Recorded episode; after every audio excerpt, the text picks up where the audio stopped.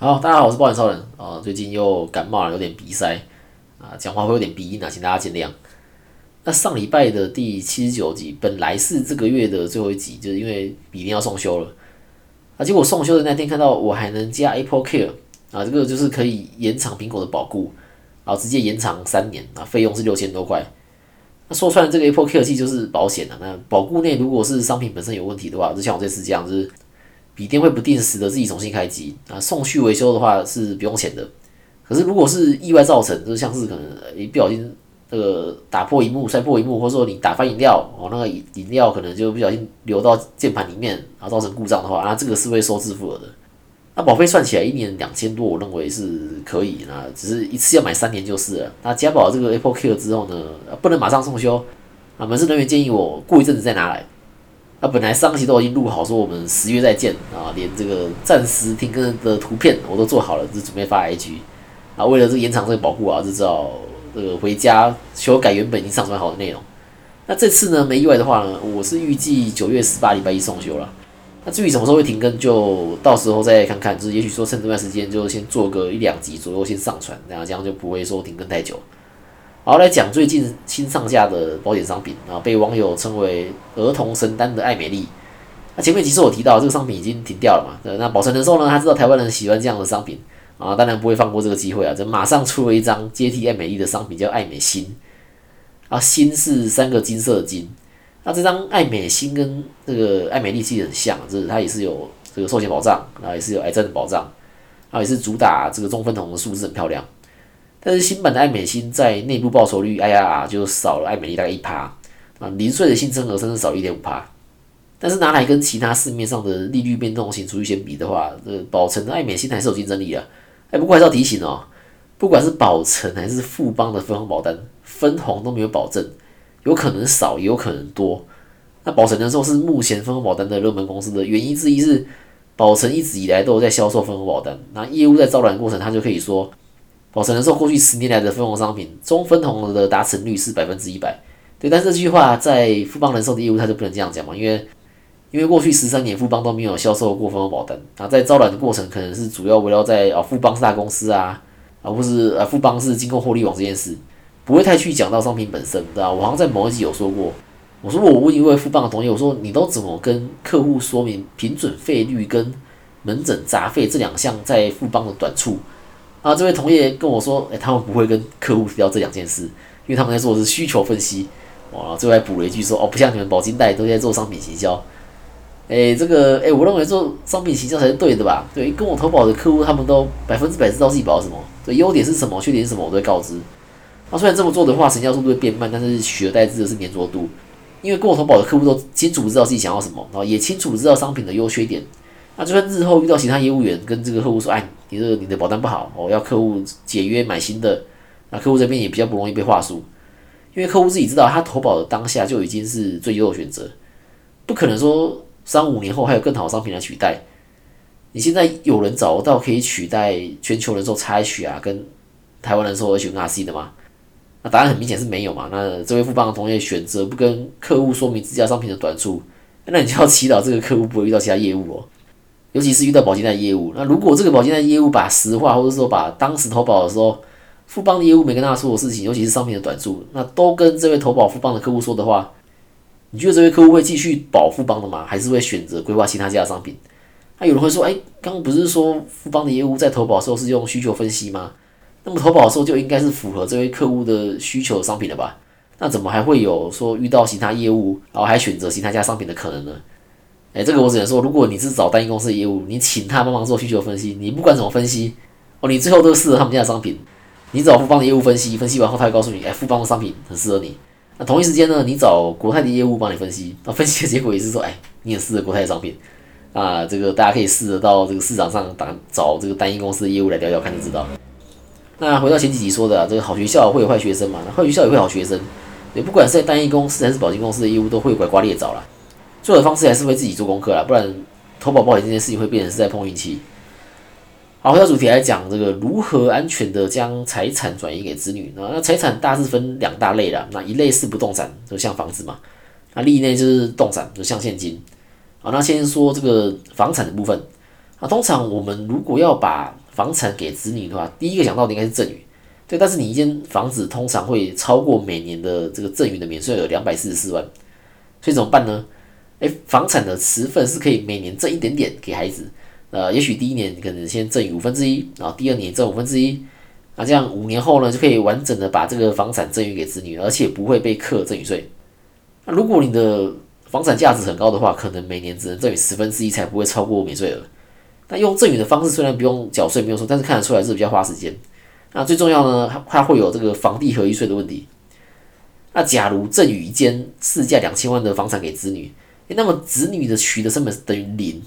那这个时候会用土地公告现值跟房屋的评定价值来当做取得成本。那这间两千万的房产刚好是大楼的话，哇，那土地的价值就会更少。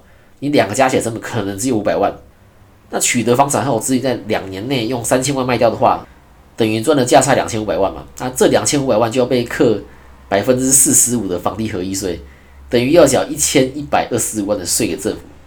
那你超过两然后未满五年卖掉的话，也要扣百分之三十五的税。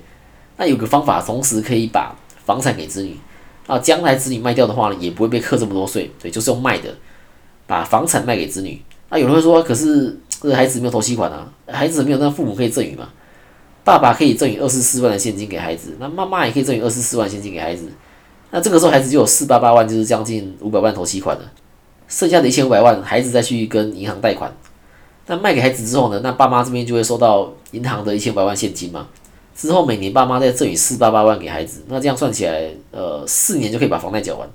那这个时候孩子的取得成本就是两千万了，对，就不再是房屋评定价值加上土地公告限制的五百万。一样，两年内哦，孩子把这个房子卖掉，然后一样卖了三千万，那价差一千万嘛，那就用这一千万去算房地合一税的百分之四十五，算起来缴的税是四百五十万啊，那一样把房产给孩子的，一样是被课百分之四十五的税，用不同的方式给，缴税可能是一千一百二十五万，对，那也有可能四百五十万。那做赠与的时机点要选好，那建议是孩子呃结婚营业分居的时候赠与。举个例子，假如说今天有一个爸爸啊，他工作很努力。他先买房给了老大，那过几年呢，他要买房给了老二，哎，但是还来不及买给老三的时候呢，爸爸就过世了。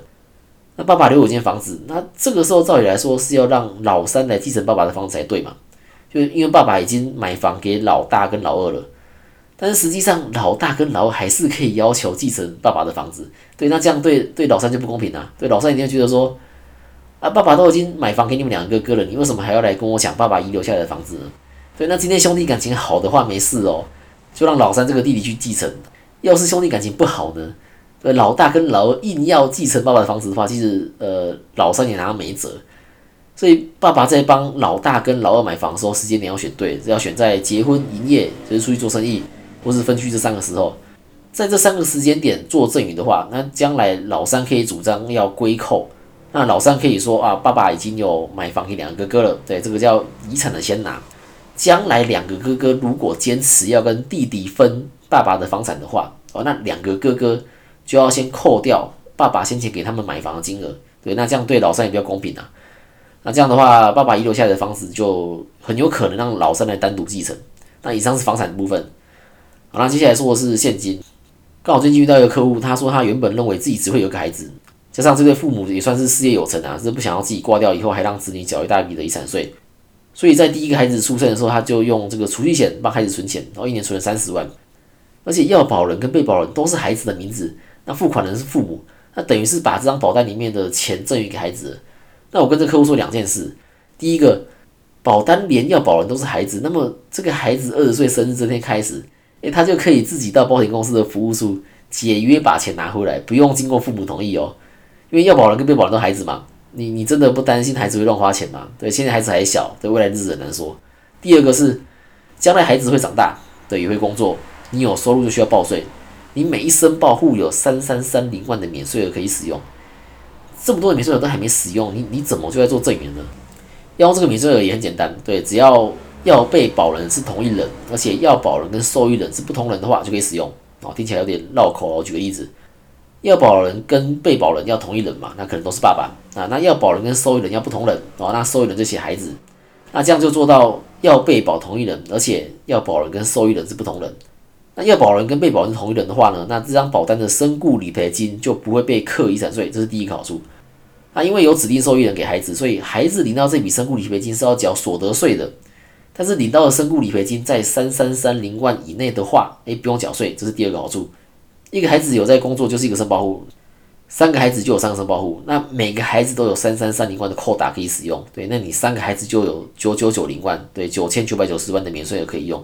这样的规划方式还有第三个好处，就是这张保单里面的钱在爸爸身故以前都是由爸爸完全控制，因为要保人跟被保人都是爸爸嘛，而且他随时可以改受益人。对，可能小的时候本来是要均分给三个孩子，但是孩子长大后，爸爸可能觉得说，哎，其中两个孩子不孝顺，决定把受益人改成唯一孝顺的孩子当第一顺位也是可以的。好，那我们来看，如果身故理赔要能够领到三三三零万的话，要缴多少保费？好，那我们用全球人寿的新传付利率变动型终身寿险来看。哦，那为什么选全球呢？哦，因为我现在是这个全球人寿大将军，那还没保 x H B 的，呃，真的建议投保。那这张还是台币的哦，那数字还没有美元漂亮。所以用这张来看的话，算是保守估计了。一个四岁的爸爸事业有成啊，想提前规划自己的财产，避免日后身故缴太多遗产税。那爸爸呢，用自己当要保人跟被保人啊，那受益人写孩子，投保了全球人寿的这张新传付利率变动型终身寿险，一年缴费大约两百六十五万七千。哦，那缴费六年，在四十五岁的时候就缴完，那总缴保费大约是一千六百万。那假设这个爸爸在台湾人平均寿命八十岁的时候身故。那这张保单里面的钱呢？哎，就不必记录遗产总额，所以不会被课遗产税。那孩子也可以领到三千三百万的身故理赔金，也不会被课所得税。那这代表说，六年来总缴的一千六百万保费被放大成三千三百万了。对，你的一块钱变两块钱了。那如果爸爸在六十岁的时候发现说，哎，这个孩子不孝顺，哦，那他可以改受益人，哦，让其他孩子来当受益人的第一顺位。如果担心孩子拿到一大笔钱会乱花，那可以设定分期二十年给付给受益人，对，那也不会额外多收费用。好，那结果呢？呃，这位爸爸到六十五岁发现靠腰，这个全部的孩子都不孝，哦，他不想给任何人了。好，那他也可以在六十五岁的时候解约拿回两千两百万，然后自己去爽，进可攻退可守啦。就是如果像一开始说的那位客户，就是把要保人跟被保人都孩子的名字的话，那这笔钱就真的给孩子嘞，所以对孩子来说是现金，对父母会没办法管控啦，那钱也没被放大嘛。所以我才会说，哎，有这么多免税额，怎么都还没使用，就在做赠与呢？那如果觉得说六年起的，一年缴两百六十五万七千，压力太大的话，其实你也可以选二十年起的，就一年缴九十万，你可以达到相同的效果。就等于说你要买到三三三零万的保额，看是要选六年就把它缴完，还是分二十年慢慢缴也可以。就有点像房贷啦，就是你分二十年跟三十年缴的钱会不一样嘛。你分三十年，每一期缴的金额会比较低，但是就缴比较久。对，就可以依照自己的需求去选择自己想要分几年缴。好，今天到这边，那记得下面帮我五星赞评论，保险相关问题也可以大家进行讨论，拜拜。